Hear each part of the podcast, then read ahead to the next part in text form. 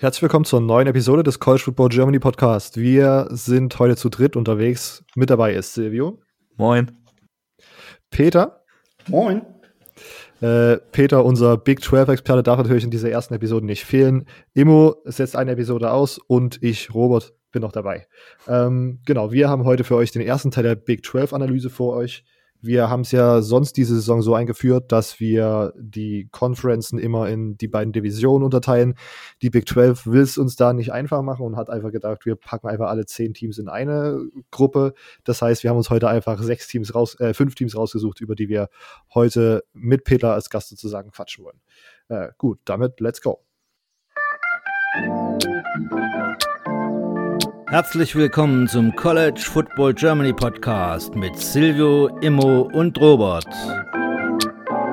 Und jetzt viel Spaß bei dieser Episode.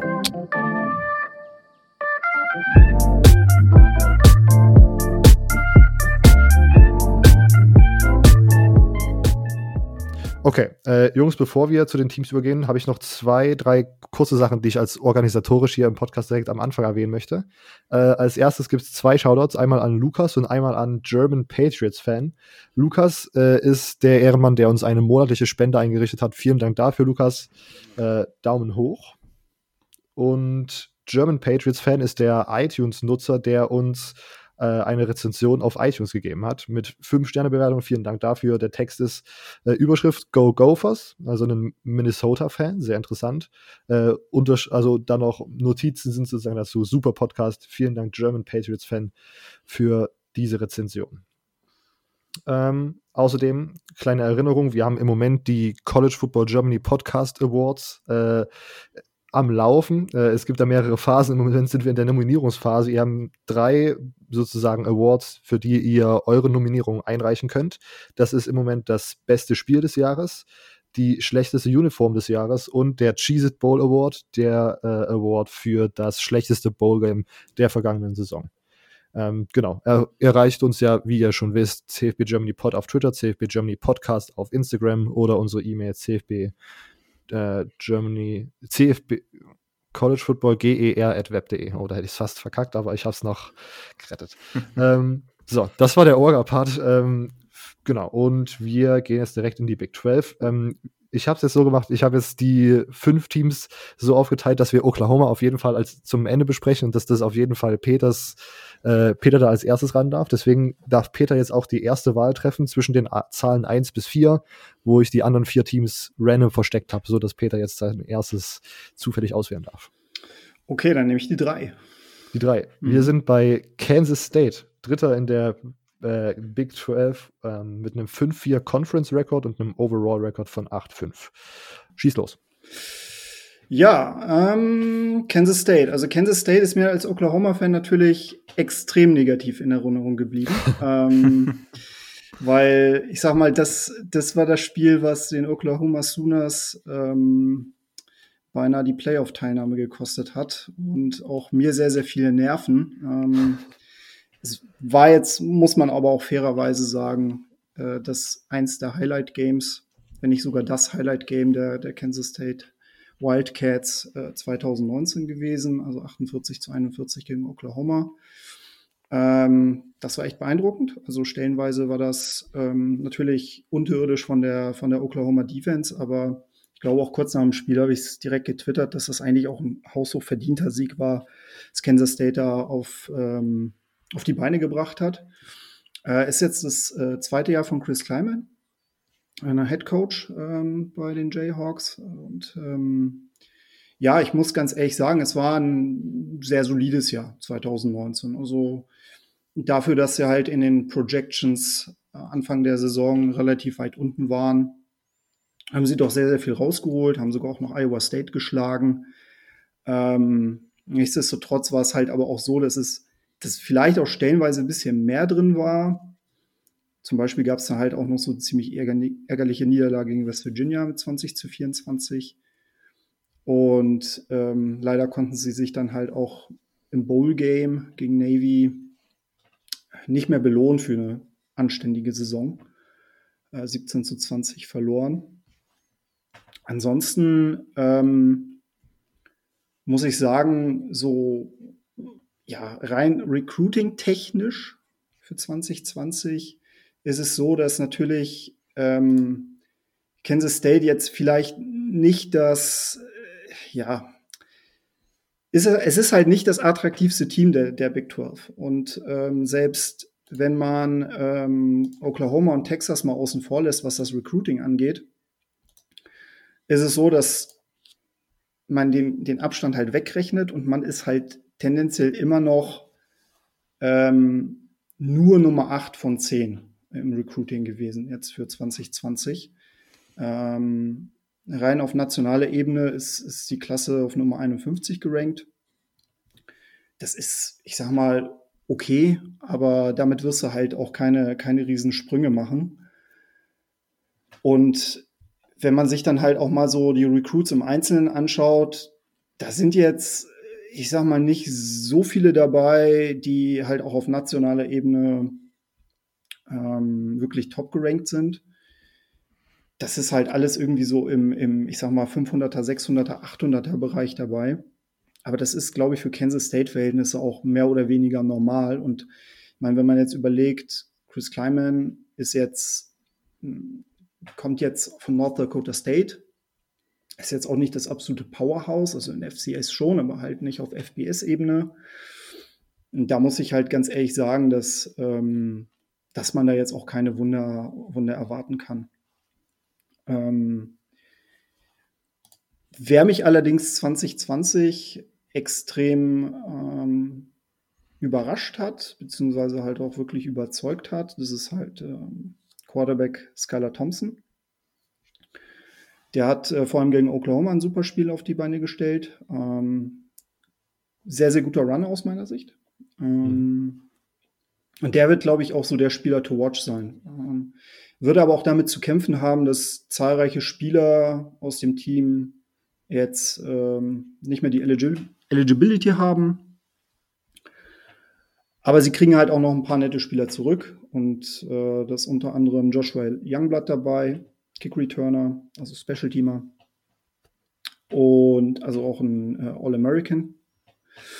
Und Defensive End Wyatt Hubbard und äh, immerhin noch Fullback Nick Lenners kommen zurück. Also das ist jetzt, sagen wir mal, nicht das Beste vom Besten. Und ich glaube auch, dass das Recruiting per se die jetzt nicht so viel besser machen wird, dass es zu mehr erreichen wird in 2020. Aber ja, man muss halt mal schauen, wie es Coaching wird. So. Genau.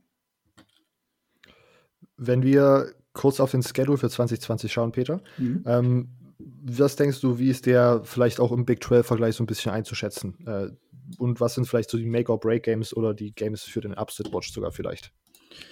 Ja, also ähm, man hat jetzt, was die Con also Out-of-Conference-Games angeht, jetzt nicht so das absolut harte Programm. Also man spielt zu Hause äh, gegen Buffalo, North Dakota und also nicht mal North Dakota State, sondern North Dakota und Vanderbilt.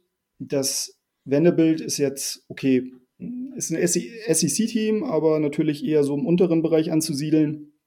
Ich glaube, da haben sie tatsächlich ganz gute Chancen, auch mit ihrem Heimvorteil ähm, 2 zu 1 oder 3 zu 0 zu gehen. Und wenn man sich so den, den Big 12 Schedule anguckt, ähm, man hat halt Texas zu Hause, man hat halt Texas Tech zu Hause, man hat Oklahoma State zu Hause, ähm, spielt aber dafür bei Oklahoma, bei Iowa State, ähm, bei TCU. Also ich muss ganz ehrlich sagen, so ist ein relativ gemischter Schedule. Also da bin ich mir gar nicht so sicher, ob die jetzt wirklich die ganz harten Brocken immer so am Stück haben. Aber ich kann mir halt vorstellen, dass wenn sie, wenn sie halt mit diesem 3 zu 0 aus den Out-of-Conference-Games rausgehen, vielleicht kann denen tatsächlich auch eine kleine Überraschung direkt gegen Texas gelingen. Ähm, das ist gar nicht mal auszuschließen. Ähm, aber ich würde per se sagen, dass, ähm, ja, also ich glaube, gegen die in Anführungsstrichen Favoriten wird es halt schwierig. Also gerade Oklahoma State, OU, Texas, Iowa State, da werden sie sich wahrscheinlich schwer tun und ähm, Texas Tech, Kansas, vielleicht noch Baylor, könnte ich mir vorstellen, dass sie das gewinnen könnten. Mhm. Vielen Dank, Peter. Silvio, hast du irgendwelche Ergänzungen? Ähm, ein, natürlich ein Trainerwechsel, den man ähm, erwähnen muss, ist natürlich, dass ähm, der Defensive Coordinator jetzt zu Michigan State gegangen ist, was mich natürlich ein bisschen freut. Ähm, Scotty Hazelton, weil, wenn man sich mal das National Total Defense Ranking anschaut, Kansas State auf 44 hört sich jetzt nicht nach was super mäßigen an, wo man denkt, wow. Aber ich meine, es ist die Big 12 und normalerweise, wobei sich das jetzt ja gerade so im letzten Jahr, vor allem auch mit Oklahoma, äh, finde ich, so ein bisschen mehr gewendet hat. Ja. Nicht so als, mhm. okay, da wird, da wird schon geschossen. ähm, ja, auf jeden Fall, dass Scotty Hazelton weg ist. Natürlich ist das natürlich so eine Sache, wo ich mir immer denke, wie sich sowas auch auf das Klima innerhalb von der Recruiting Class ähm, auswirkt, darauf auswirkt. Weil ich, ich meine, da kommen jetzt wahrscheinlich Leute rein, die von Scotty Hazelton äh, recruited worden sind, der jetzt auf einmal weg ist. Ähm, ich weiß, weiß nicht, wieso sie, was sich immer auf ein Team direkt auswirkt. Ich meine, dann ist es natürlich nur in Anführungszeichen ein Defensive Coordinator und nicht ein Head Coach, der vielleicht noch einen ganzen Coaching-Staff mitnimmt. Ähm, aber trotzdem, vielleicht auch etwas, auf das man achten muss, wie da die ähm, Freshmans sich orientieren, wenn man sich das so sagen kann. Perfekt. Ähm, Jetzt, ich habe mir zu jedem Team, Peter, das habe ich dir, glaube ich, von äh, in der Vorbereitung gar nicht äh, gesagt, zu jedem Team habe ich dann immer noch eine Frage vorbereitet und mhm. die Frage für Kansas State lautet, ähm, du hast es schon erwähnt, Texas, Kansas und Oklahoma State hat man zu Hause, Oklahoma und Baylor auswärts. Wie wird der Rekord für diese fünf Spiele sein? Peter, du darfst als erstes. Ähm, eins und vier. Oh, okay. Gegen Kansas den Win oder gegen Texas? Na, eher gegen Kansas. Ja, also, okay. Ja. okay. Okay. Äh, Silvio, wie wäre deine Prediction? Ich glaube, auch 1 und 4 wäre da schon der, der reasonable Pick, sage ich mal. Okay. Okay, äh, dann Silvio, dann darfst du gerne direkt mit dem nächsten Team weitermachen und wir haben die Zahlen zwischen, also 1, 2 und 4. Dann nehme ich doch die 4. Die vier. Äh, wir sind bei Oklahoma State, Dritter äh, in der Back 12 mit einem 5-4 Conference und einem 8-5 Overall Record. Let's go. Okay. Äh, gleich mal, bevor ich das nämlich vergiss, ähm, ich habe die Geschichte erzähle ich relativ gern von ähm, Mike Jurcic, der jetzt ja äh, Offensive Coordinator bei Texas ist, äh, wie er damals Offensive Coordinator, beziehungsweise ich glaube, es war sogar ein doch, es war Offensive Coordinator bei, bei Oklahoma State geworden ist. Ähm, ich glaube, ich erzähle die Geschichte jedes Mal, wenn wir über Oklahoma State reden, aber ich erzähle sie jetzt trotzdem. Ähm, und zwar wollte ja Mike Gandhi, hat immer seinen Offensive Coordinator verloren, ähm, weil die Offense bei Oklahoma State ja immer gut war.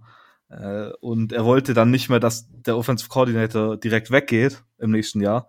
Deshalb hat er einfach nur Stats sich angeschaut und einen guten rausgepickt und dann natürlich noch ein bisschen mehr gemacht, aber um das jetzt mal so zu verallgemeinern. Oder dann bei einem, ich glaube, Division 2 oder sogar Division 3 äh, Team ähm, Mike Jurcic ähm, gesehen, der da Offensive Coordinator war und hat ihn geholt in der Hoffnung, dass er nicht weggeht und danach ist er auch ein paar Jahre geblieben, ist dann jedoch zu ähm, Ohio, Ohio, State gegangen letztes Jahr und jetzt zu Texas.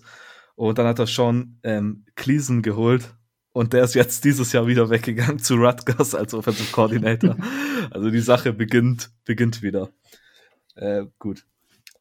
Schauen wir auf die Saison letztes Jahr. Ähm, Highlights. Meinst du, ist es jetzt, meinst du, es ist jetzt Zeit, einen Division 3 äh, Offensive Coordinator oder Head Coach zu ja, engagieren? Die, die, Sache war bei, bei Sean Gleason, der kam ja von Princeton. Und ich meine, Princeton ja. natürlich, jetzt hat man einen Quarterback im Draft, der, der als Draft-Pick gehandelt wird, glaube ich, oder? Diesen hat man einen? Kevin, Kevin Davidson oder? Ich bin mhm. mir nicht sicher. Ähm, also man hatte auf jeden Fall zumindest einen guten Quarterback dort, aber ich meine, das ist jetzt auch nicht so das Team, wo man als erstes schaut für, für Assistant Coaches. Ich, wenn man, wenn da irgendjemand hingeht und nur aufs Team achtet, was ein bisschen dumm wäre, wenn man das so sagen kann. Ähm, aber ja, vielleicht ich weiß es nicht. Die Sache geht jetzt wieder los. Und jetzt geht er dann wahrscheinlich an ein NAIA-Team und zieht sich da jemanden weg. Nee, gut. Äh, Highlights ähm, muss man auf jeden Fall die Siege gegen gerankte Teams an, ansehen. Das wäre einmal gegen Kansas State. Die Sache gegen Kansas State war halt, dass man die Woche davor nur relativ knapp gegen Texas verloren hat. Ähm, 30 zu 36 und dann ähm, daheim gegen Kansas State gewonnen hat, die dann eben gerankt waren. Aber für mich ähm, der, das Highlight letztes Jahr war auf jeden Fall das Spiel gegen Iowa State. Ähm, man ist nach Ames, ähm, Iowa gegangen und hat dort gewonnen gegen Iowa State.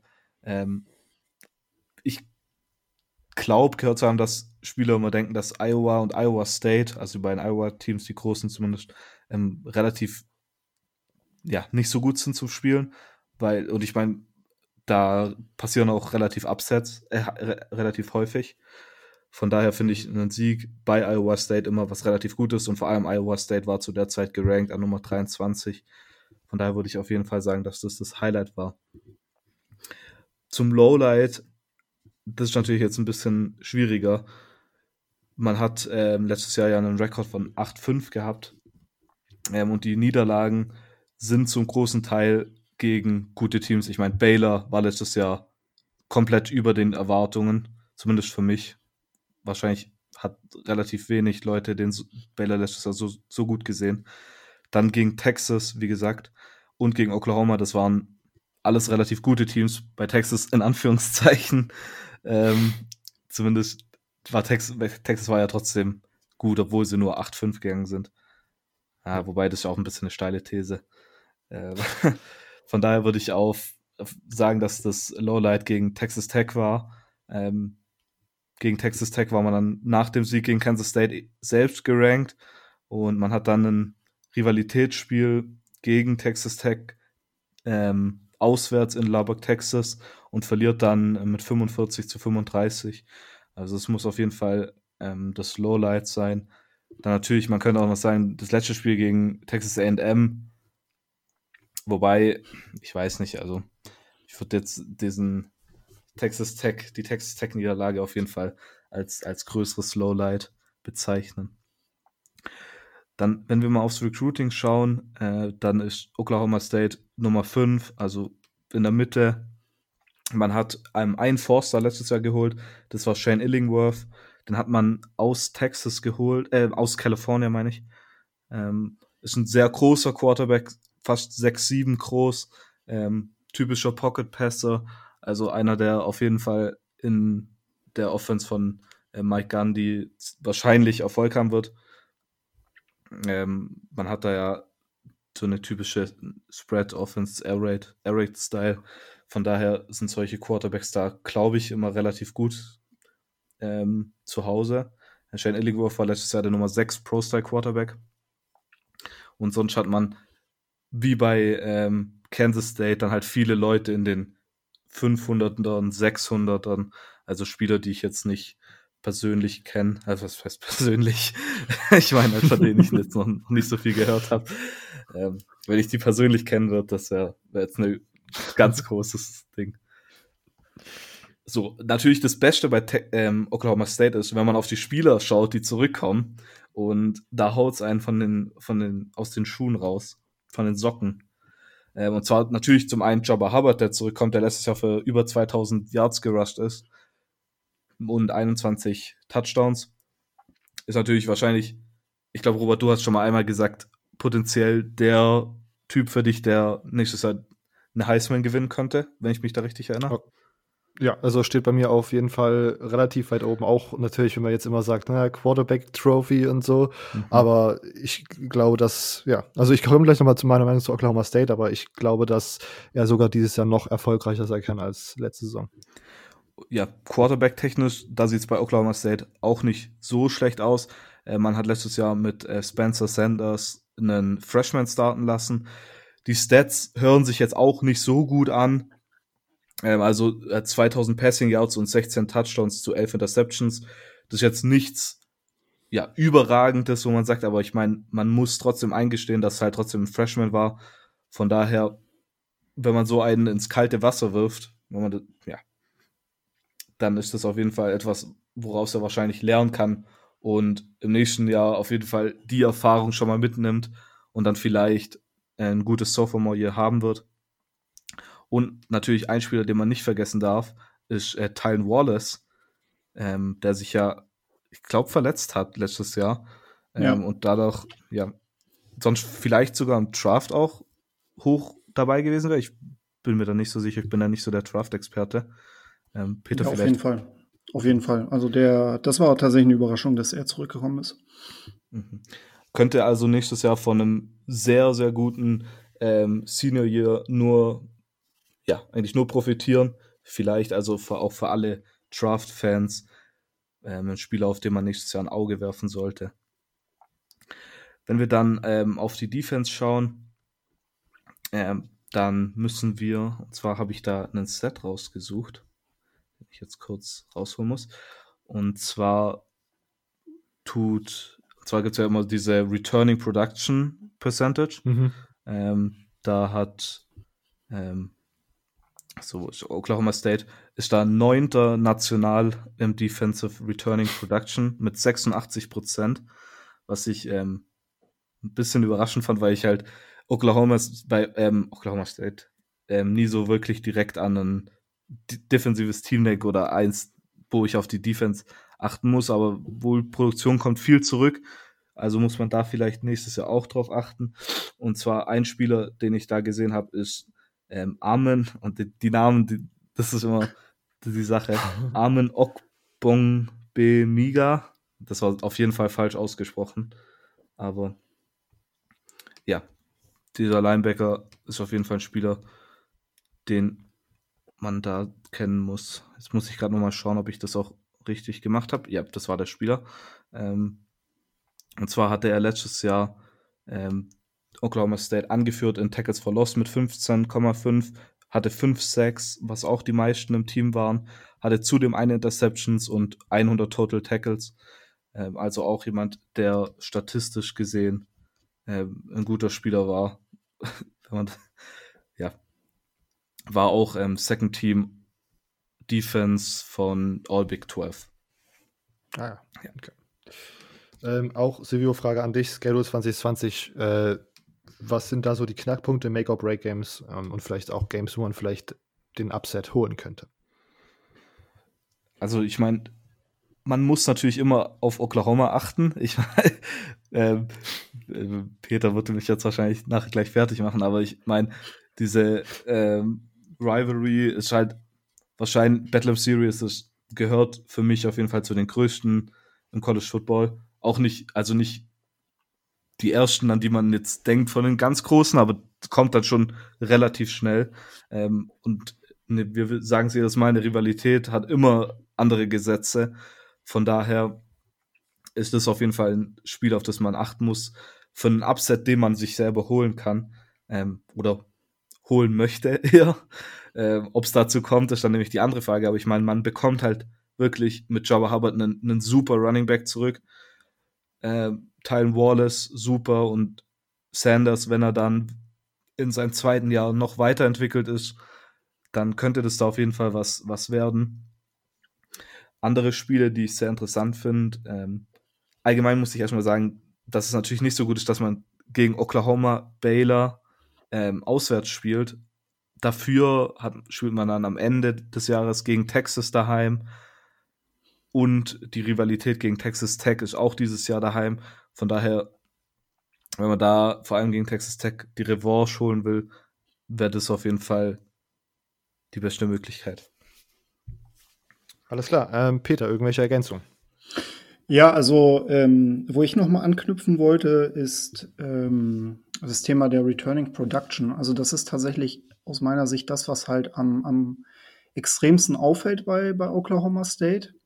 Was mir halt so nicht wirklich klar war bis vor kurzem, war, dass halt wirklich alle Defense-Spieler bis auf den Cornerback AJ Green zurückkommen. Und das ist echt massiv. Also ähm, 10 von 11 Startern des Vorjahres kommen halt zurück und ähm, da würde ich halt noch gerne zwei Spieler hervorheben. Also neben äh, Armin O, ich nenne ihn jetzt mal Armin O, äh, kommt ja noch ähm, Malcolm Rodriguez zurück, auch ein ziemlich cooler Linebacker. Und äh, Colby Harwell Peel, äh, der war sogar First Team All Big 12 Player. Safety ähm, seines Zeichens. Und ich glaube, dass ähm, ja, das auf jeden Fall eine ziemlich große Säule dieses Teams werden wird, weil äh, da gebe ich Silvio recht. Oklahoma State ist ja jetzt nun wirklich nicht bekannt für, für übermäßig starke Defense. Aber wenn da jetzt so viel Erfahrung zurückkommt, dann ähm, glaube ich schon, dass die die Möglichkeit haben, dort echt einen Schritt nach vorne zu machen. Und in Kombination mit diesen drei Playmakern, die ihr auch genannt habt, es kehren ja auch sogar noch drei ähm, Spieler der O-Line zurück, unter anderem auch noch der Right Tackle, glaube ich, haben sie echt eine massive Basis, um in der Big 12 diverse Schritte nach vorne zu machen.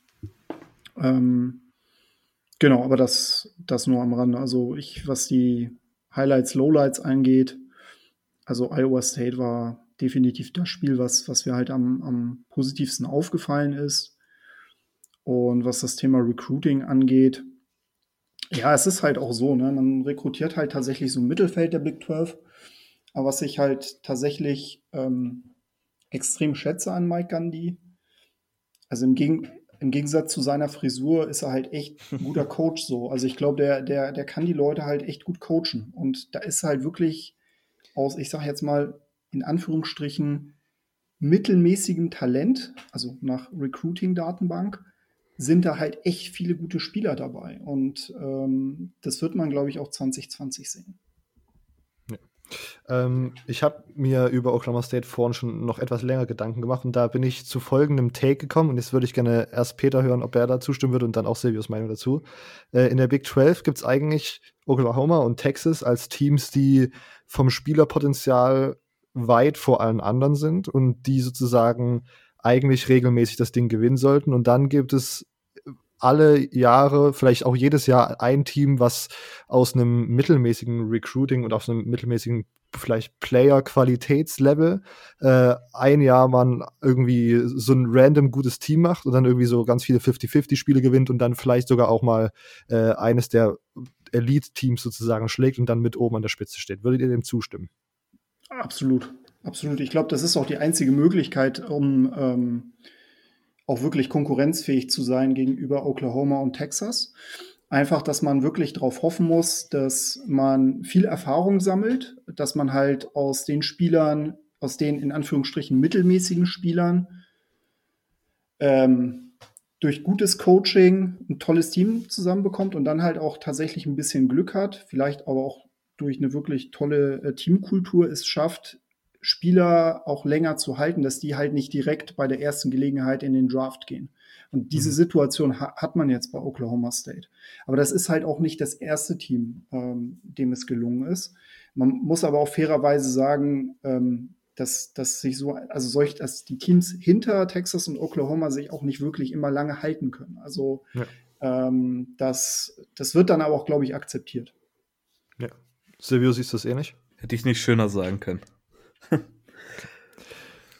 um sozusagen, und letztes Jahr war sozusagen dieses Team, was einfach so mal aufgepoppt ist, war einfach Baylor und die hatten dann Glück, dass halt Texas, keine Ahnung, die ganze Saison entweder qualitativ vom Spiel mäßig einfach komplett underperformed hat oder dann, wo dann auch einfach gefühlt jeder, keine Ahnung, Defender von Texas irgendwie verletzt war und die dann einfach irgendwelche, also komplett tot waren die ganze Saison und dann ja. wirklich auch komplette, wirklich schlecht einfach gespielt haben. Und ich habe ich bin so ein bisschen vorsichtig, weil es jetzt vielleicht so ein bisschen zu obvious ist, dass Oklahoma State das dieses Jahr sein kann. Aber ich habe wirklich da sehr hohe Hoffnung, dass Oklahoma State vielleicht so ein Spiel gegen ähm, Texas oder so gewinnt und dann vielleicht sogar oben mitspielt, um vielleicht dann auch im Championship so zu sein, so wie Baylor halt letztes Jahr.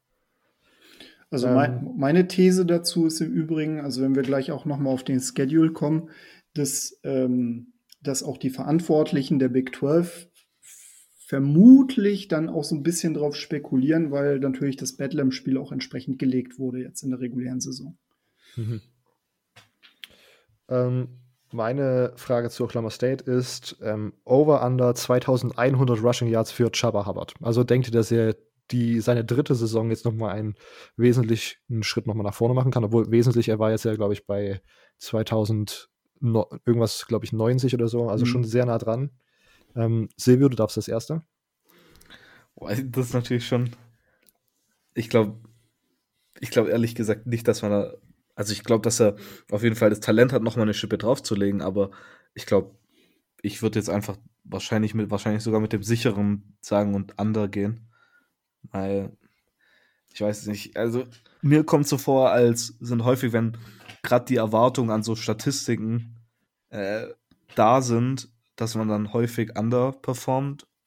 Ich weiß jetzt nicht, ob das eine These ist, die faktisch bewiesen werden kann, aber Korrekt. so kommt es mir zumindest häufig vor. Okay, Peter, bist du ein bisschen risikobereiter? Gehst du over 2100? Also das Talent hätte er, aber ich finde 2094 Rushing Yards ist halt schon echt eine Hausnummer so, ne? Also das noch mal zu toppen, also ich glaube, ich glaube, er wird nah an die 2000 kommen. Aber er wird, glaube ich, nicht über die 2000 hinauskommen. Insofern würde ich hier das andere nehmen. Okay.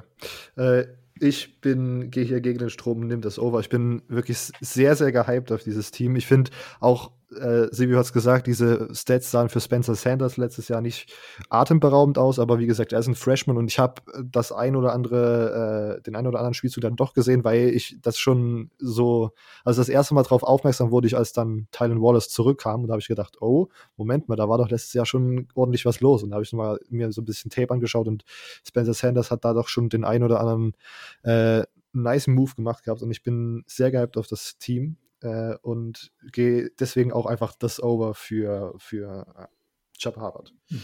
2100. Mal schauen. okay. Ähm, Peter, du darfst äh, äh, das nächste Team aussuchen. Du hast Nummer 1 oder Nummer 2. Ich nehme die 1. Die 1. Wir sind bei den Kansas Jayhawks, äh, 10. in der äh, Big 12, mit einem Conference-Record von 1,8 und einem Overall-Record von 3,9. Schieß los.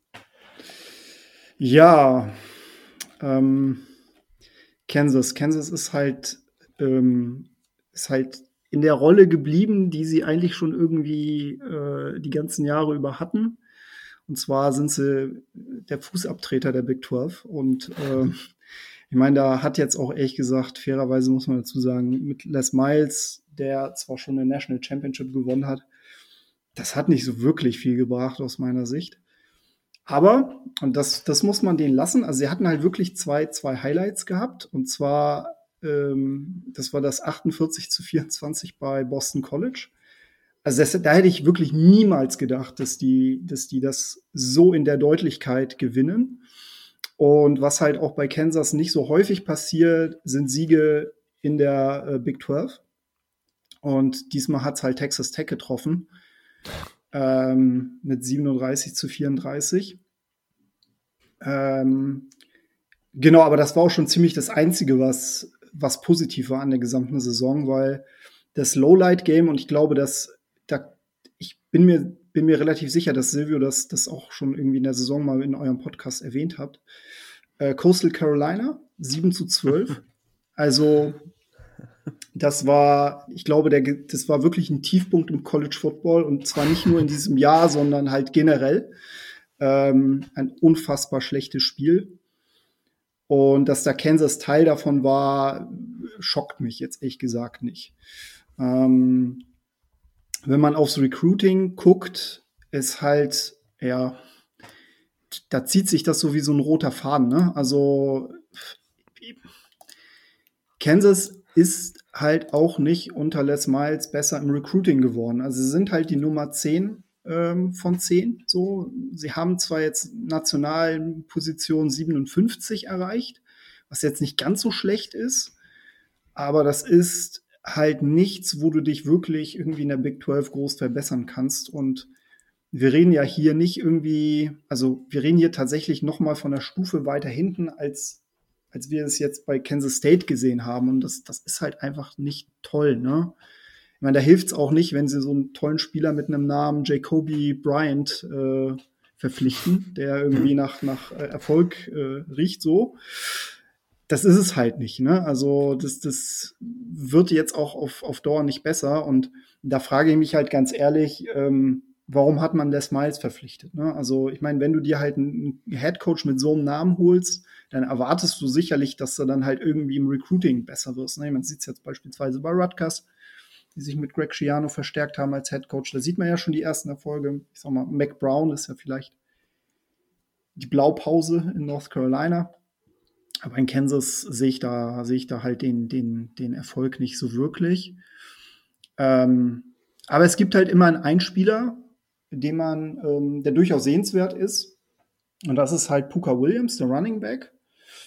Der, der hat was auf, der, also der kann was. Und ähm, der hat jetzt in seinen zwei Saisons über 1000 Yards erlaufen.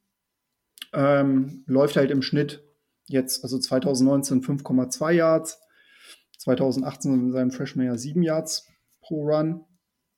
Er könnte noch ein paar Touchdowns mehr aufs Board bringen, so, aber ich glaube, das ist ein ziemlich talentierter Back, so für seine Verhältnisse, also für Kansas Verhältnisse. Und genau, also das riecht alles nicht so nach, nach dem großen Durchbruch für 2020. Äh, auch bei Kansas nochmal auf den Schedule geschaut. Ist da vielleicht äh, bei der Terminierung oder vielleicht auch bei der äh, Home-Auswärtssituation irgendwas, was du interessant findest, was man, wo man drauf achten sollte? Also. Oder kann man Kansas Football direkt abschalten eigentlich? Ja, also abschalten weiß ich nicht. Also ich meine, keine Ahnung. Ne? Ich, also gegen New Hampshire gebe ich denen eine Chance so. Ähm, Coastal Carolina eine Woche Schwierig. vier wird, wird hart, ja, wird hart. Ähm, Boston College wird wahrscheinlich mit Messern zwischen den Zehen äh, nach, nach Lawrence kommen. Aber für die Big 12 sich halt echt schlecht so. Ne? Also es kann halt immer mal wieder so einen Ausrutscher geben von, von einem Team, was halt jetzt auch nicht besonders toll spielt. Aber darauf, würd, darauf wetten würde ich nicht. Ne? Also ich, ich sehe seh die halt irgendwie bei maximal ein bis zwei Siegen in dieser Saison. Also wenn es zwei Siege wären, dann, dann würde ich schon sagen, Hut ab. Okay. Das ist direkt mal ein hartes Statement. Silvio, äh, erkennst du vielleicht sogar, wie, wie bist du da, siehst du das ähnlich negativ wie Peter? die, bei, ich muss noch an, anmerken zu dem Coastal Carolina Spiel, die Kirsche auf dem Sahnehäubchen ist, dass das Spiel daheim war. Die, die Sache ja, ist natürlich, genau. ähm, wenn man das auswärts ist, dann kann man immer noch sagen, okay, man ist Kansas und man hat auswärts verloren, aber er hat einfach daheim gegen Coastal Carolina verloren. Ähm, ja, ich weiß nicht. Also die, vor dem Jahr, als ähm, Les Miles gekommen ist, ich, ich weiß noch, die Euphorie war riesig ähm, in, in Lawrence und überall dachte man, oh, Kansas, jetzt Kansas kommt, dann das erste Spiel gegen ein geranktes FCS-Team und man gewinnt und denkt, oh, da kommt Coastal Carolina. Äh, und die verlieren mit 7 zu 12. oh Mann, das war. Tatsächlich würde ich sogar als Highlight neben dem Boston College-Spiel noch das Texas-Spiel nehmen, obwohl man verloren hat. Aber man ist wenigstens so, man hat an dem Upset gekratzt. Deshalb. Ja, das stimmt. Also hätte da, ich glaube, dann wäre Tom Herman direkt rausgeflogen. Also ich glaube, das kann man sich nicht geben. Noch auf dem Feld entlassen, na, das Telefon ja. raus, raus mit dir. Ja. ja, also ich, also das mit dem Recruiting, den, mit dem Kritik, äh, mit der Kritik am Recruiting, das kann ich verstehen, dass man sich da natürlich irgendwie mehr erhofft, wenn man sich so einen großen Namen holt. Aber keine Ahnung, vielleicht muss man noch mal drüber nachdenken, was so das Ceiling ist für Kansas Recruiting. auf der anderen Seite, wenn man noch mal auf den Schedule schaut, die haben mit fünf Punkten Unterschied gegen West Virginia verloren, haben mit, ja, ich glaube, bei Texas war es doch sogar so, dass sie geführt haben und dann äh, Dicker, der Kicker, sogar das Field Goal mhm. mit auslaufender Zeit sozusagen gemacht hat, was, ne, also FS, äh, UCF-Leute würden sagen, dass das ein gewonnenes Spiel ist. Ähm, Shots feiert. Ähm, und dann also ich, also vielleicht ist das auch nochmal ein Statement dazu, wie komisch oder wie einfach schlecht Texas Defense war, 48 Punkte gegen Texas zu scoren und dann am Anfang der Saison 7 gegen Coastal Carolina oder am Ende der Saison 6 gegen Baylor. 6 zu 61. Da hätte man gar nicht anreisen brauchen für sowas. Hm. Aber das, ah, ich weiß nicht. Also das, ich habe hab das Gefühl, dass da vielleicht das könnte so ein nerviges Team werden, was in der Big 12 so Teams ab und zu mal eine gute Saison versaut. Ähm, mal schauen. Die Frage zu Kansas, ähm, Okay. Ähm, ich habe das Fragen-Game tatsächlich auch dieses Mal wieder so ein bisschen outgesourced auf Instagram. Ähm, deswegen haben wir sogar ein paar mehr Fragen zu Kansas. Ähm, kommen die Jayhawks mit Les Miles im zweiten Jahr so langsam in Fahrt? Gewinnt Kansas mehr als drei Spiele? Peter war schon, du warst bei zwei, oder? Mm, Max. Also, zwei Max. Ja. Okay. Äh, Silvio? Ich sag, ähm, sie wiederholen es, drei Siege sind drin. Irgendwie. Okay. Und weitere Frage auf Instagram: Wird Kansas in 2020 mehr Siege als Rutgers holen? Nein. Das kann, ich, das kann ich mir nicht vorstellen. okay. Okay. Ähm, dann haben wir für Silvio jetzt noch TCU, bevor wir dann zu Oklahoma fortfahren. Ähm, siebter in der Conference mit einem 3-6 Conference-Record und einem 5-7 Overall-Record. Also direkt kann ich da sagen, was das Highlight-Game war. Und zwar, man hatte Heim Homecoming-Game und dann gegen Nummer 15 Texas und man gewinnt relativ solide ähm, mit 37 zu 27. Auf jeden Fall das Highlight-Spiel. Ähm, ich glaube, da das sind auch kein anderes Spiel, mit dem das wirklich ähm, konkurrieren kann in der Hinsicht. Wenn man da aufs Lowlight schaut, ist das natürlich ein bisschen schwieriger. Man hat deutlich mehr Spiele verloren. Und zwar war es auch, um dann Set zu nennen, erst das dritte Mal in der 19-jährigen Headcoach-Karriere von, von Gary ähm, Patterson, dass er nicht in die, ähm, nicht in ein Bowl-Game gekommen ist.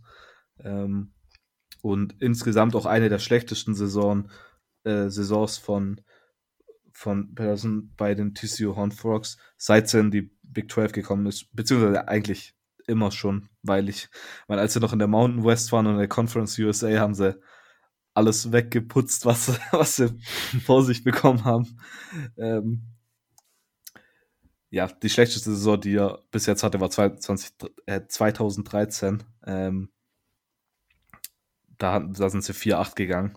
Ich meine, 5-7 nicht weit weg. Okay, also jetzt mal, um wieder auf die Sache zu kommen. Das Lowlight würde ich sagen, war für mich tatsächlich das Spiel gegen Iowa State.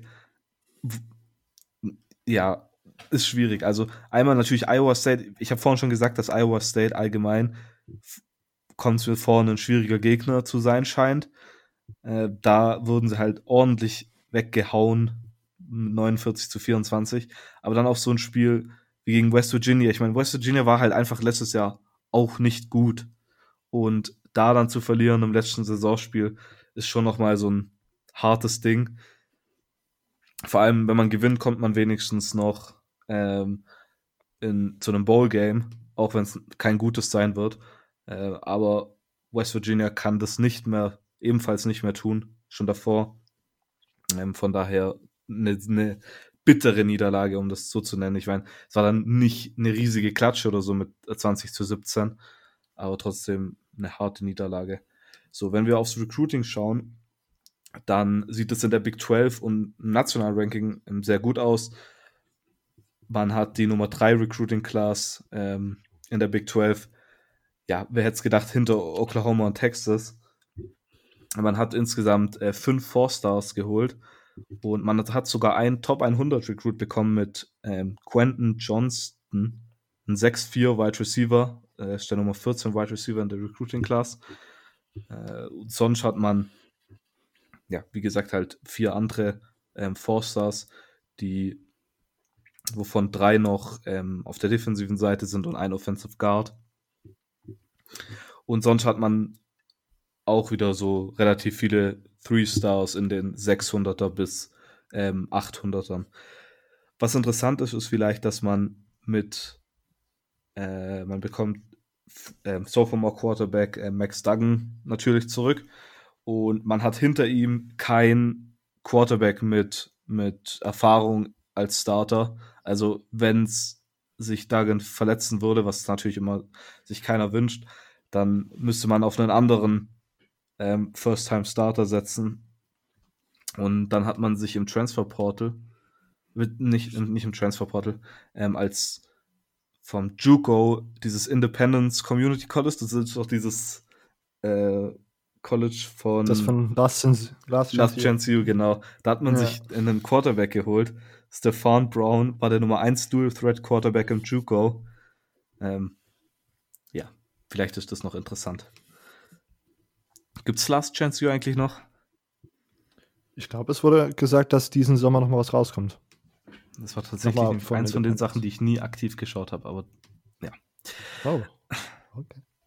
Also ein Spieler auf jeden Fall in der Offense, den man sich anschauen sollte, ist Max Duggan. Ich habe ihn gerade eben schon erwähnt. Wie bei, bei Sanders vorhin bei Oklahoma State sind es jetzt nicht so Stats, die rausspringen. Äh, mit 2000, knapp über 2000 Passing Yards, 15 Touchdowns und 10 Interceptions. Aber gleich wie bei Sanders vermutlich dieses als True Freshman zu starten ähm, und direkt ins kalte Wasser geworfen zu werden, es könnte ein Vorteil sein im, im Laufe seiner Saison. Dann auf der defensiven Seite gibt es einige Spieler, ähm, auf die man mal ein Auge blicken sollte. Das ist einmal Garrett Wallow, ähm, ist ein Safety-Linebacker, beziehungsweise eher Linebacker mittlerweile. Äh, hatte letztes Jahr 125 Total Tackles, 18 Tackles for Loss, dreieinhalb Sacks und eine Interception. Dann gibt es einen Ardarius Washington, Safety, letztes Jahr Redshirt Freshman gewesen, ähm, hatte fünf Interceptions, äh, springt natürlich raus, wenn man auf die Stats schaut. Und dann noch ein Trevin Murrick Wood, Woodard, ich hoffe, ich habe das richtig ausgesprochen, ähm, hatte letztes Jahr vier Interceptions. Äh, also die beiden zusammen hatten neun Interceptions, was auf jeden Fall impressive ist. Ja, man verliert um noch einen, einen Spieler natürlich zu nennen, äh, mit Jalen Rager verliert man natürlich einen Top-Wide Receiver, der jetzt zum NFL Draft wahrscheinlich ja, zu den Top-Wide Receivern gehört. Ähm, das ist auf jeden Fall ein Verlust, den man nächstes Jahr ausgleichen muss. Aber dann im Gegensatz zu dem normal, normalen, ja, die normalen, was man normal von einem Big 12-Team erwartet, ist eigentlich TCU ja immer ein, eher ein defensives Team gewesen. Ich meine, äh, Gary Patterson ist ja ein, ein Head Coach, der davor Defensive Coordinator war und immer noch sehr defense-lastig spielt, wenn, wenn, ja, wenn man das so sagen kann. Äh, von daher vielleicht interessant, dass halt TCU so ein bisschen anders sich entwickelt hat als alle anderen Big 12 Teams. Wobei natürlich offensiv da, glaube ich, auch relativ über die klassische Big 12 Offense geht. Oder? Bin ich mir da, oder bin ich da falsch? die sind doch ganz normal trotzdem offensiv viel mit Passspiel, oder? Ich mhm. glaube, die sind tatsächlich ein bisschen runlastiger als so das typische Big 12-Team. Oder Peter, bist du da? Ja, also die haben ja mit Darius Anderson ziemlich, ziemlich guten äh, Running Back jetzt auch in die NFL verloren. Ne? Also der geht jetzt mhm. auch in den Draft. Den fand ich immer sehr, sehr gut. Den, dem, das ist jetzt auch für mich tatsächlich so, so ein Sleeper auf der Position. Ähm, Genau, aber das ist tatsächlich so, dass, dass die Offense ähm, ein bisschen mehr Laufelemente hat als so die, die typischen Pass-Heavy-Sets ähm, äh, von, von, von den anderen Spread-Teams. So, genau. Okay. Ähm, Silvio, nochmal kurz auf den Schedule zu schauen. Äh, was sagst du zu den Non-Conference-Games? Ich habe gedacht, als ich mir vorhin den Schedule so ein bisschen angeschaut habe, ist vielleicht von den Teams, die wir heute besprechen, so dass, dass die stärksten Non-Conference-Situationen, die sich da die sich da angelacht haben, wo sie das sich durchkämpfen müssen. Jetzt im kommenden Jahr? Für TCU, genau. Ja, ja, Cal natürlich. Ja, Cal ist jetzt nicht so das Top-Team, aber ich meine, trotzdem, man muss dann mal nach, nach Cal, zu Cal gehen und ist natürlich ein bisschen eine andere Umgebung, sage ich mal. Und dann SMU, wenn SMU nochmal das machen kann, was es letztes Jahr gemacht hat, dann ist das auf jeden Fall gute Non-Conference-Teams. Natürlich äh, Prairie AM ist jetzt natürlich, äh, sollte normalerweise kein Problem sein. Ja. Das hört sich ein bisschen erfunden an, muss man ganz ehrlich sagen. Da sollte ja, die also, NCAA nochmal eine Investigation starten. Also, das ist, das ist nicht sogar so ein Historical Black College. Ja. Ja? Ja. Ah, okay. Na. Okay, Jokes on me. Ähm, Gut, ähm, meine, also Peter, hast du irgendwelche Ergänzungen zu TCU? Ähm, lasst mich noch mal ganz kurz gucken. Ich habe, ja, also was halt vielleicht tatsächlich noch ein bisschen äh, ergänzungswürdig ist, ist das, das Thema Pass Rush. Mm, da müssten sie, glaube ich, noch tatsächlich gucken, dass, dass der, dass der noch mal ein Stück weit besser wird als 2019. Die kriegen jetzt aber noch mit äh, Ochon Mathis ähm, einen Spieler zurück, der jetzt aber ähm, eine Operation hatte in der Offseason. Und noch ein Senior Brandon Bowen ähm, zurück. Dann noch äh, Thomas Armstrong, äh, ein Redshirt Freshman die, also die hatten halt auch doch einiges an Verletzungspech gehabt, so und ähm, da kann ich mir aber vorstellen, dass wenn da der Pass Rush noch mal richtig etabliert wird, dass die auch noch mal in der Defense ein Stück weit nach vorne kommen. Also Silvio hat das ja schon ähm, total gut erklärt. Also das im Endeffekt für Big 12 Verhältnisse ist TCU natürlich eine, eine super Defense. Also die gehören halt mit zu den besseren Defenses im Lande und äh, das ist natürlich gerade für für die sehr sehr offensiv starken äh, anderen Teams immer eine Herausforderung, gegen die zu spielen. Also gerade auch bei denen in äh, Fort Worth. Ähm, bei dem Schedule, ja, also Cal nächstes Jahr wird definitiv unangenehm werden. Also das ist, das ist kein, kein einfaches Spiel. SMU muss man halt mal gucken, ne? Also die werden sicherlich, die werden sicherlich eine Regression erfahren. Ähm, aber das ist halt auch kein, also aus meiner Sicht auch überhaupt kein, kein äh, leichtes Spiel. So, ne? das, das muss man halt auch erstmal gewinnen. Also wenn die 1 und 2 gehen nach den, nach den Conference oder Out-of-Conference-Spielen, ja, es wäre natürlich das Worst-Case-Szenario so, aber ähm, unwahrscheinlich oder beziehungsweise unmöglich ist es nicht. Ja. Vor allen Dingen, äh, SMU haben sie ja letztes Jahr schon mal gespielt und da war es bei ihnen zu Hause und da haben sie verloren.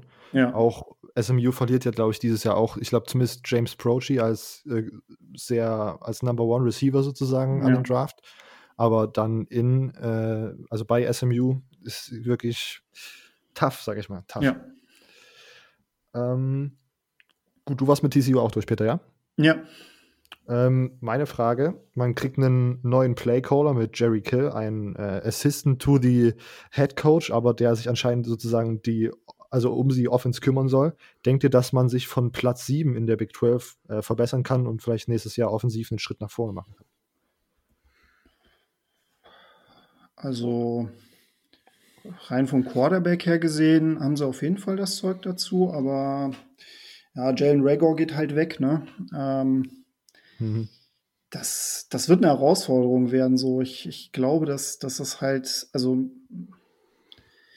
auf der anderen Seite muss man halt auch sagen, ich glaube, es gab kein, bislang in keiner äh, Zeit unter Gary Patterson den Fall, dass man drei Jahre hintereinander nicht irgendwie ähm, eine zweistellige Zahl an, an Siegen jetzt, äh, erreicht hat. So. Also ich, ich kann mir schon vorstellen, dass das eine ziemlich gute Saison von TCU werden wird. Auf der anderen Seite, wenn ich mir so Texas angucke, wenn ich mir so Oklahoma State angucke, wenn ich mir Oklahoma angucke, mh, hm, da muss halt auch alles klicken so und da bin ich halt noch ein bisschen skeptisch, ob das halt dieses Jahr der Fall sein wird. Mhm. Ähm, Silvio, siehst du das ähnlich? Du hast ja vorhin die These gemacht, dass es jedes Jahr ein Team gibt, das komplett überperformt. Mhm. Ich weiß nicht, vielleicht auf magische Weise kann es TCU sein, aber realistisch sehe ich sie eher auch so wieder im Mittelfeld, also so 6, 7 eher. Okay. Okay, ähm, und damit sind wir fast durch mit der Big 12. Wir haben noch ein Team und deswegen haben wir, ist ja Peter eigentlich hier, damit er über Oklahoma sprechen kann.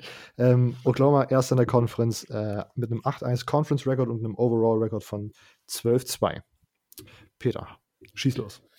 Ja, ähm, Genau, also ich muss ganz ehrlich sagen, ich war so im Nachhinein, glaube ich, war die Saison so im Rahmen dessen, was man sich vorstellen konnte für, für Oklahoma.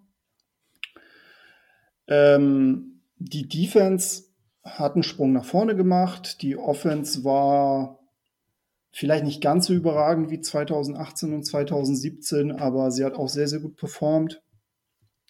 Nichtsdestotrotz ist es halt immer extrem ärgerlich, wenn, wenn, ähm, wenn man halt so eine unnötige Niederlage gegen äh, Conference-Gegner äh, ja, einkassiert, die halt eigentlich nicht nötig ist. So. Und das war halt Kansas State in dem Fall. Man hat halt noch massiv Glück gehabt, dass, dass man in die Playoffs gekommen ist. Aber das absolute Lowlight wartete halt in der, in den Playoffs. Und das war halt die erste Halbzeit gegen LSU. Das muss ich jetzt auch gar nicht groß im Detail ausführen. Ich glaube, das, das hat jeder irgendwie College Football-Fan irgendwie mitbekommen. Ähm, aber es waren halt auch doch einige Spiele dabei, wo, wo ich gesagt habe, oh, das ist, das ist ziemlich gut. Und das, das hat mich stellenweise auch echt überzeugt. Also das Texas-Spiel war ziemlich gut gewesen. War dann auch ein bisschen knapper im Endergebnis, als, als eigentlich die Leistung äh, gezeigt hat. Da habe ich auch wirklich die Defense wirklich stark gesehen. Also äh, Kenneth Murray, 6-6 in dem Spiel. Ähm, ja, und auch das Comeback-Spiel gegen Baylor in der regulären Saison, aber auch das Big 12-Finale, das fand ich, fand ich wirklich überzeugend. War mehr drin gewesen? Ja, vielleicht, vielleicht. Auf der anderen Seite, ich glaube, der Abstand zu den Top 3 Teams war dann doch zu groß, als dass man gesagt hat, dass man, als dass man sich beschweren kann. Ähm, wenn ich jetzt aber tatsächlich auf 2020 schaue, hat man halt eine sehr solide Klasse für Oklahoma-Verhältnisse zusammen rekrutiert. Ähm, was mich aber tendenziell sehr ärgert, ist, man ist halt immer noch hinter Texas. Und das ist, ja, das ist halt immer ein bisschen blöd. Ähm, man hat aber tatsächlich ein bisschen Fortschritt in Richtung ähm, Defense hinbekommen. Also da sind ein paar Spieler dabei, wo ich sage, hey, cool, die können sofort einschlagen. Und das sind zum Beispiel Perion Winfrey, Defensive Tackle, kommt auch vom Community College. Das ist der ähm, Nummer 1 D-Tackle vom, vom JUCO. Dann hat man äh, mit Reggie Grimes einen ähm, Defensive End sich geholt, der relativ spät erst unterschrieben hat, aber so von, von seinem athletischen Profil schon echt eine Stufe über dem ist, was man halt normalerweise bekommt. Hat man sich dann halt auch noch einige sehr, sehr starke ähm, Guards geholt, also die Nummer 1 Guard und die Nummer 2 Guard. Ähm, ja, und dann, wie gesagt, halt auch noch den einen oder anderen sehr athletischen ähm, Skill-Player, also auch gerade in der Defense. Bryson Washington fällt mir da zum Beispiel ein oder Michael Henderson. Marvin Mims noch als Wide Receiver. Aber es waren jetzt keine fünf Sterne-Recruits dabei, also zumindest keine Konsensus. Äh, was ein bisschen schade ist. Also ich hatte gehofft, dass man im Vergleich zur 2019er Klasse dann halt nochmal den einen oder anderen sich schnappen kann. Da waren ja viele Wide Receiver dabei, die sehr, sehr gut ähm, hoch gerankt waren. Und so war es halt die Nummer 11 Klasse national, die Nummer 2 in der Big 12. Aber ich glaube, das ist auf jeden Fall viel, äh, sehr viel Spielermaterial dabei, womit man halt arbeiten kann. Hinzu kamen halt noch Transfers. Ähm, Theo Howard von UCLA, ein sehr schneller Wide Receiver. Ähm, dann hat man noch Chris Murray, ein, ein Guard auch von UCLA. Also ich denke, dass äh, da ist man halt gut aufgestellt. Also auch gerade was die O-Line angeht, da mache ich mir wirklich am, am wenigsten Sorgen. Genau, wer sind so die Spieler to watch für 2020? Das ist eine ganze Reihe. Also wenn ich mir da so angucke, gerade im Wide Receiving Core erwarte ich dann von den äh, Spielern, die jetzt letztes Jahr als Freshman reingekommen sind, Jaden Hazelwood, Theo Wees, auf jeden Fall einen Sprung nach vorne. Man hat mit Chadson Rambo einen sehr erfahrenen Wide Receiver, der aber immer so die untergeordnete Rolle gespielt hat. Und natürlich auf Quarterback ähm, der designierte Starter Spencer Rattler, ein Sophomore. Ähm, also natürlich wird es irgendeine Art QB-Battle geben. Ähm, aber ich kann mir nicht vorstellen, dass Rattler die Starting-Position nicht bekommt. Und in der Defensive kriegt man schon einiges an Spielermaterial zurück. Daron Payne zum Beispiel, äh, Ronnie Perkins. Da muss man aber gucken, weil Perkins, glaube ich, die ersten vier Spiele gesperrt ist. Genau, aber ansonsten ähm, ist das schon eine solide, ein solides Team, was man 2020 mit reinbringt. Was mir tatsächlich ein bisschen Sorgen macht, ist, ähm, auch auf Running Back hat man durchaus Erfahrung, TJ Pledger. Ähm, und mh, mm, da wird es aber, glaube ich, stellenweise auf der einen oder anderen Position noch ein bisschen wenig Erfahrung geben. Und das ist so etwas, was, was mir ein bisschen Sorgen macht. Ähm, wovon ich mir tatsächlich einiges erwarte, ist DeMarco Murray als Running Back Coach, der jetzt aber natürlich in dieser aktuellen Corona-Situation ein bisschen das Problem hat, dass er natürlich nicht so rekrutieren kann, wie er eigentlich wollte. Ähm, da erhoffe ich mir, dass natürlich dann der eine oder andere hochkalibrige Quarterback dann für 2021 unterschreibt. Ähm, genau. Wir schauen auch bei Oklahoma wieder auf den äh, Schedule. Hast du da terminlich äh, oder für den ja, planmäßig interessante Spiele, die vielleicht sogar knapper werden können als gedacht? Oder denkst ja. du, man kann wieder relativ gut marschieren und wird dann nur von einem random Big 12 Spiel überrascht und hat halt dann wieder ein Loss drinstehen? Ja, das also tatsächlich ist es so, dass ich, ähm, also man hat halt drei Out-of-Conference-Gegner. Also Missouri State, das ist der Anfang, das ist, äh, das ist Fallobst, ganz klar. Aber mit Tennessee zu Hause und äh, vor allem Army auswärts, äh, also vor den beiden habe ich tatsächlich Respekt. Äh, Tennessee aus meiner Sicht ein Programm, was in diesem Jahr einen großen Schritt nach vorne machen wird. Ein sehr, sehr spannendes Programm. Ähm, hat man zum Glück zu Hause, aber ich glaube, das ist auch kein Selbstläufer. Also das, das, ähm, das wird der erste richtige Härtetest werden. Und also vor Army habe ich richtig Angst. Ne, das muss ich zugeben. Also Army ist, das ist, ähm, die haben ja schon vor zwei Jahren gegeneinander gespielt. Ach, das war mit Hängen und Würgen gerade in der Overtime so knapp gewonnen. Also da waren wir echt am Rand einer Niederlage.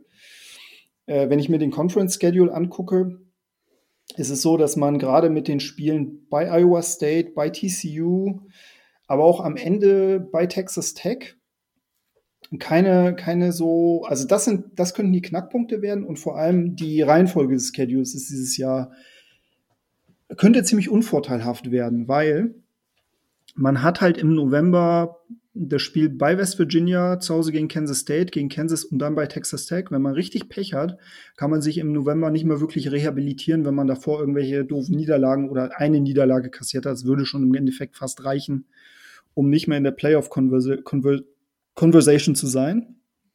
Ähm, insofern äh, etwas unvorteilhafter Schedule aus meiner Sicht. Okay. Ähm direkt eine Frage hier dran. Du hast erwähnt, dass dir die Running Back-Situation, ja, vielleicht ist nicht Kopfschmerzen, aber so leichtes Kopfgrimmen bereitet. Äh, wie hart hat dich da der Abgang von Trey Sermon getroffen? Also der Verlust des Spielers ist natürlich riesig. Also Trey Sermon ist auf jeden Fall ein sehr, sehr talentierter Back und er wird bei Ohio State auf jeden Fall performen. Da bin ich mir hundertprozentig sicher. Aber ähm, da stecke ich jetzt natürlich nicht drin, aber es hat wohl seine Gründe gehabt, warum, ähm, warum er nicht so häufig gespielt hat. Und das mhm. war auch wahrscheinlich der Grund, warum er auch ins Transferportal gegangen ist. Also irgendwie war dann wohl die Situation für ihn nicht so optimal gewesen. Insofern kann ich es auch verstehen, dass er gesagt hat, so, ich möchte jetzt einen klaren Cut haben, möchte noch mal mein Jahr ähm, wo spielen, wo, wo ich durchaus noch mal mich, mich empfehlen kann, auch noch mal für die NFL empfehlen kann. Ähm, ich glaube aber dennoch, dass man sehr, sehr gut aufgestellt ist. Aber Trey Sermon wäre natürlich auch noch mal gerade in so einem Running Back by Committee Konzept äh, keine Schwächung gewesen. Aber so ist es halt, ne? so ist es. Ähm, okay, dann erst Silvio. Hast du noch Ergänzung zu Oklahoma? Nee, das Einzige, was ich auch ähm, sagen wollte, war, dass ab dem Tennessee-Spiel eigentlich schon ein relativ schwieriger Teil kommt. Ich meine, dann at Army, dann gegen Baylor, dann gegen Texas, dann at Iowa State und dann auch noch gegen Oklahoma State. Ich finde, das ist schon ein ordentliches Anfangsprogramm. Mhm. Also, das wird auf jeden Fall schon interessant. Mehr, mehr habe ich eigentlich nicht zu sagen. Ne? Okay, ähm, deswegen kommen wir direkt zu den Fragen zu Oklahoma. Ähm, wir haben wieder äh, Fragen von Instagram bekommen. Wie gut werden die Sooners 2020 von Sam? Meine Ergänzung, wie wahrscheinlich oder denkst du, dass dieses Jahr eine Playoff-Teilnahme realistisch ist? So. Peter, du darfst als erstes. Mm, ausschließen würde ich es nicht, aber ich rechne nicht damit. Also ich glaube, dass das eine Art, also ich würde nicht sagen Übergangsjahr, dafür ist der Kader zu, äh, also qualitativ zu gut, aber mhm. es fehlt auch an der einen oder anderen Stelle an Erfahrung. Ich glaube, dass man defensiv halt auch noch nicht so weit ist. Ich glaube, es wird so eine Art Brückenjahr werden. Ja. Ähm, und ich glaube, dass 2021 äh, vermutlich die, die Chancen etwas größer sein werden. Also ich kann mir gut vorstellen, dass die Sooners ähm, in diesem Jahr auch vielleicht mit einer Niederlage mehr rausgehen. Also, wenn, ich würde da mal meine Meinung schnell reinwerfen, bevor Silvio dann nochmal äh, einschätzen darf. Ich kann mir das tatsächlich dieses Jahr auch eher vorstellen. Ich habe das Gefühl, dass ihr, dass vor allen Dingen Oklahoma auf den Skill-Position-Playern halt dieses Jahr sehr jung ist, sehr mhm. talentiert, weil er in den letzten Recruiting-Klassen immer so sehr gute Receiver und so abgestaubt hat. Aber ich denke, dass dieses Jahr vielleicht da so ein kleiner, so ein kleiner Schluck auf sozusagen kommt und man kriegt da ein oder zwei Niederlagen schon der regulären Saison. Aber ich kann mir dann gut vorstellen, dass das sich sozusagen 2021 rechnen wird, weil dann, dann alle eingespielt sind und Spencer Rattler vielleicht so einschlägt, wie man sich das in seinen kühnsten Träumen erhofft, dann ist das schon, also das ist kein schlechter Quarterback, den man dann da hat. Ähm, bin sehr gespannt auf 2021 bei Oklahoma. Silvio, wie siehst du das? Ähm, die Sache ist, wenn Peter sagt, dass vielleicht eine Niederlage mehr drin ist, ich glaube nicht, dass Oklahoma dann in die Playoffs kommen kann. Äh, mit zwei ja. Niederlagen. Ähm, Im Normalfall natürlich, wenn alles Mögliche passiert, dann äh, sind mit zwei Niederlagen ein Big 12 Champion drin, aber darüber haben wir letztes Jahr schon relativ häufig geredet, dass dann eher nochmal wahrscheinlich ein zweites SEC-Team oder Big Ten-Team oder wie auch immer reinkommen, rutsch, rutschen würde, wenn wir jetzt mal von normalen Szenarien ausgehen würde, als dass dann ein Two-Loss Oklahoma-Team reinkommt, das in den letzten drei Jahren immer in den Playoffs war und jedes Mal verloren hat.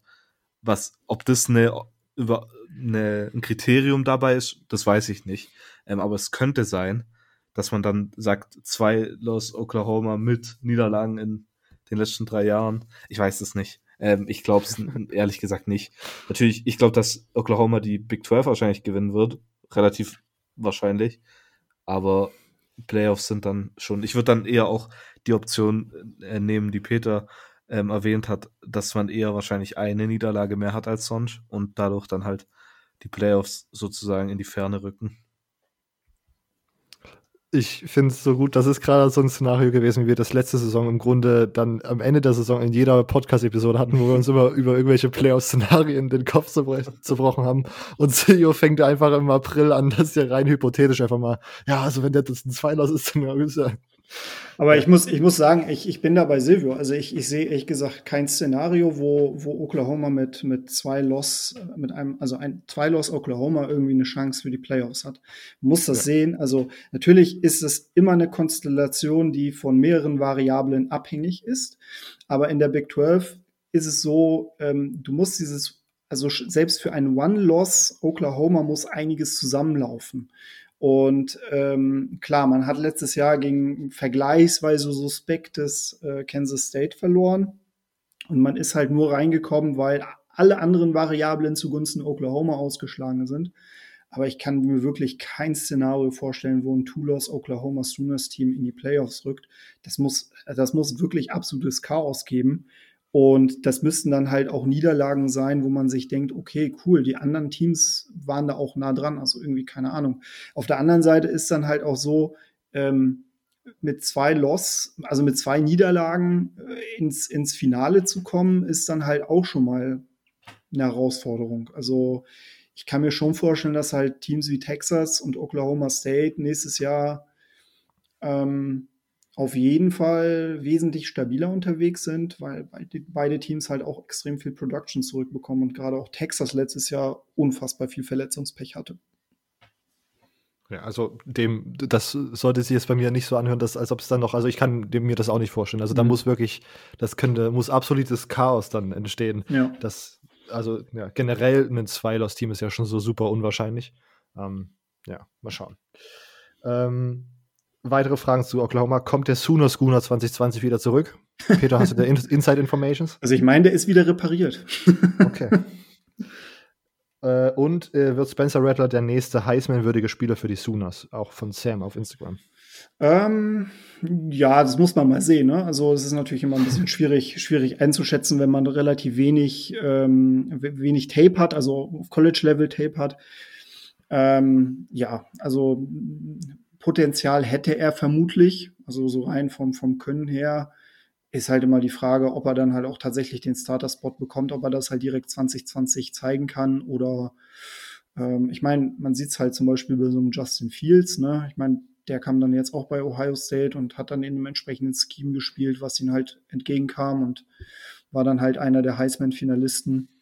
Ich würde es ihm zutrauen, eine Garantie ist es aber nicht. Okay. Ähm, damit sind wir mit dem ersten Teil der Big 12 so gut wie durch. Ich habe noch zwei Fragen, die sich auf die ganze Big 12 äh, beziehen. Äh, die erste geht erst an Peter, danach an Silvio. Bei der zweiten machen wir es umgekehrt. Äh, Peter, wer ist 2020 der beste Spieler in der Big 12? Vielleicht auch nicht von den Spielern, die wir gerade besprochen haben, sondern äh, von den Teams, die wir gerade besprochen haben, sondern generell Big 12. Ähm, ich bin, ich überlege gerade.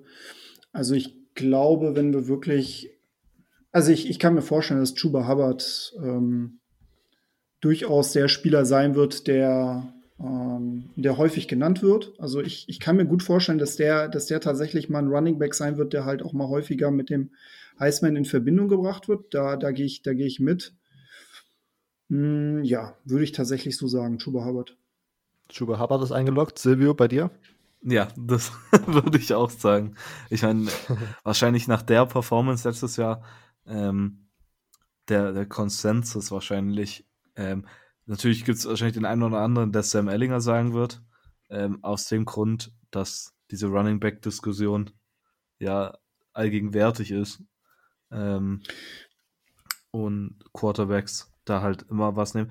Aber sonst, um vielleicht mich ein bisschen bei Peter ein, einzuschleimen, würde ich sagen, äh, Creed Humphrey. Ja. Der, der Center. For, Center, oder? Ja, Center ja, ja, genau, Center. Mhm. Ja. ja, um der O-Line mal ein bisschen Liebe zu geben. Also es war tatsächlich, bei ihm war es ja echt eine Überraschung, dass er nochmal zurückgekommen ist. Ich glaube, dass, dass er nochmal seinen Draftstock massiv verbessern äh, kann. Also würde mich, äh, würde mich natürlich sehr freuen, wenn er äh, entsprechend äh, gut performen würde. Ich würde vielleicht noch mal meine These ein bisschen ergänzen und ähm, wo ich gerade hier auch bei mir äh, ein Schedule noch mal von Oklahoma sehe. Also Brock Purdy, Iowa State mhm. Junior Jahr, der könnte natürlich auch noch mal einen Sprung nach vorne machen und gerade auf der Quarterback-Position ähm, hat er zwei ziemlich gute Jahre gehabt und vielleicht könnte das das Jahr sein, wo er noch mal richtig explodiert. Ähm, und meine Antwort wäre dann, Silvio hat es schon vorweggenommen, ich würde einfach mit Sam Ellinger gehen. Ähm, ich habe jetzt bei Texas, ich hab, weiß gerade gar nicht, wer da die, also die haben ja in den letzten Jahren auch immer super gut recruited, aber ich bin mir relativ, also Colin Johnson ist ja, glaube ich, jetzt auf jeden Fall auch in die NFL gegangen. Das ja. heißt, so von den beiden großen Targets sind so relativ viele weg. Ich weiß gar nicht, Devin Duvernay, wisst ihr, ob es der... ist auch in der NFL oder geht auch in die NFL, ja. Ja, also gut, dann weiß, ist das vielleicht jetzt kein, kein so schlauer Pick gewesen, aber ich sage einfach, es passiert irgendwas krasses, irgendein äh, Receiver macht bei Texas den Sprung nach vorne und Sam Ellinger beendet seine Karriere als Texas Longhorn nochmal mit einer sehr, sehr guten Saison. Ich fand, ähm, Sam Ellinger ist, äh, wenn man vielleicht kein Oklahoma-Fan ist, dann trotzdem ein interessanter Spieler, den man, also mir macht es immer sehr viel Spaß, Texas-Spiele zu schauen, weil der auch einfach gerne einfach mal den Ball in die Hand nimmt und dann einfach actet, als ob er so ein komplett krasser Running Back ist und dort wirklich einfach den Kontakt sucht und dann einfach den Kopf runternimmt und dadurch versucht irgendwie zu bruisen durch so Linebacker, die, keine Ahnung, doppelt so groß sind wie er oder so, aber ich finde das mal, ich finde, das macht sehr viel Spaß, ihn beim Footballspielen zuzusehen. Mhm. Kurz, kurz nochmal will ich was zu Brock mhm. Purdy sagen ich habe letztes Jahr schon vor der Saison gesagt, ich glaube, wird es Trevor Lawrence nicht geben, hätten wir letztes Jahr vor der Saison von Brock Purdy als der beste Sophomore Quarterback geredet. Ähm, und ich, ich meine, der hat letztes Jahr eine Saison gehabt. Ich habe mir jetzt gerade nochmal die Stats angeschaut. Das sind ja sehr, sehr starke Stats für das, dass man eigentlich so selten über den redet. Ähm, mhm. Ich meine, fast 4000 Passing Yards, 27 Touchdowns, 9 Interceptions. Schon mega gut. Also, ja, vielleicht kann, man da, kann man da nochmal eine gute, gute Quoten bekommen für, keine Ahnung, was man da, was man da wettet, weil Heisman wird es ja wahrscheinlich dann noch nicht. Nee. Aber wer weiß. Na gut, und die zweite Frage, die ich direkt an, die ich jetzt an Silvio gebe, auch von Sam auf Instagram. Welches Team wird für die größte Überraschung sorgen? Also meine Antwort ist schon Oklahoma State. Ich weiß nicht, es hörte sich vorhin überall so an, dass ihr da mit einstimmen wird, aber wenn ihr wieder die ganze Big 12 seht, ähm, was denkt ihr, welches Team macht diesmal so eine Überraschung? Bleibt ihr bei Oklahoma State oder habt ihr noch was in ein anderes Team im Auge? Ach, das ist natürlich schwierig. Ah, ähm, ja, Oklahoma State ist, glaube ich, halt so dieser langweilige Pick, gell? Äh, aber wahrscheinlich. Ich meine, von 8,5 und ich glaube, da geht es halt wirklich nächstes Jahr nur nach oben. Ähm, wie weit nach oben weiß ich nicht, aber ich glaube Oklahoma State. Vor allem, weil ich glaube, nicht jeder wirklich vor Augen hat, wie viel da wirklich an, an Spielern zurückkommen und was für Leute. Ich ja. meine, Java Hubbard, letztes Jahr hat man halt zwar dann in dieser Heisman-Diskussion schon ab und zu über ihn geredet, aber ich meine, da hat man häufig eher über andere äh, Running Backs geredet. Ich meine, man hat man eher über einen Jonathan Taylor geredet oder einen J.K. Dobbins. Aber Java Hubbard war da eher immer so der Dritte, der so ins, ins, ja, ins Dunkle gelangt ist und keiner hat ihn gesehen. Äh, okay, keiner ist übertrieben. Ähm, ja, wahrscheinlich würde ich auch mit Oklahoma State gehen. Peter, hast du noch einen äh, kreativen anderen Pick? Also ich muss ganz ehrlich sagen, ich, also ich wäre jetzt nicht so massiv überrascht, wenn Oklahoma State relativ, relativ gut performen würde. Das ist vielleicht so ein bisschen eine andere Perspektive. Ich würde da vielleicht sogar tatsächlich mit Iowa State gehen, weil die sind mir ein bisschen unterrepräsentiert. Ich glaube, dass die halt dass die halt unfassbar gut gecoacht werden, dass die mit Brock Purdy halt einen super Quarterback haben, der jetzt wirklich in sein Juniorjahr geht und dann nochmal äh, alles zeigen wird. Mm, der Schedule ist nicht einfach so. Äh, die haben halt Oklahoma State auswärts, die haben halt Texas auswärts, die haben halt TCU auswärts, äh, müssen halt auch nochmal zu Iowa, aber ganz ehrlich, wenn die jetzt, wann dann? Ne? Also Matt Campbell als Head Coach ähm, ist zwar immer geneigt zu sagen, wie toll er das bei Iowa State findet und so und, und ähm, was weiß ich, dass er schon immer irgendwie in deren Bettwäsche geschlafen hat oder whatever. ähm, aber ich glaube, dass halt, dass halt Ames nicht das Ende seiner Reise sein wird und ich glaube schon, dass er sich halt für Höheres empfehlen möchte. Insofern, lass mal Iowa State irgendwie eine große Rolle spielen. Ob es jetzt tatsächlich lang wird, irgendwie in diese Phalanx der in Anführungsstrichen Top 3 reinzuragen, muss man mal sehen. Aber so ein bisschen das Dark Horse könnte ich mir vorstellen, dass die da spielen werden. Perfekt, haben wir nochmal einen kreativen Pick dazu bekommen. Ähm, vielen Dank, Peter, dass du da warst. Wir sind damit jetzt erstmal durch. Ähm, Ihr kennt ja Peter noch aus der vergangenen Saison, aber bei Peter hat sich so ein bisschen was geändert, wo man seinen äh, Content konsumieren kann. Warum gibst du unseren Zuhörern nicht mal ein kurzes Update, wo man dir folgen und was du gerade so treibst? Ja, sehr gerne. Also erstmal vielen Dank natürlich für die Einladung. Hat mich extrem gefreut, mal wieder ein bisschen mit euch über College Football zu quatschen. Das ist immer eine große Freude. ähm, genau, also was mache ich aktuell? Also ich schreibe aktuell für scoutreport.de das ist halt eine Plattform, die ähm, ja, wo es extrem viel über Football gibt, ähm, über das Thema Draft, über Reviews zu verschiedenen TV-Sendungen und so. Und ich schreibe dort in der Hauptsache über College Football, nicht nur, aber in der Hauptsache also scoutreport.de.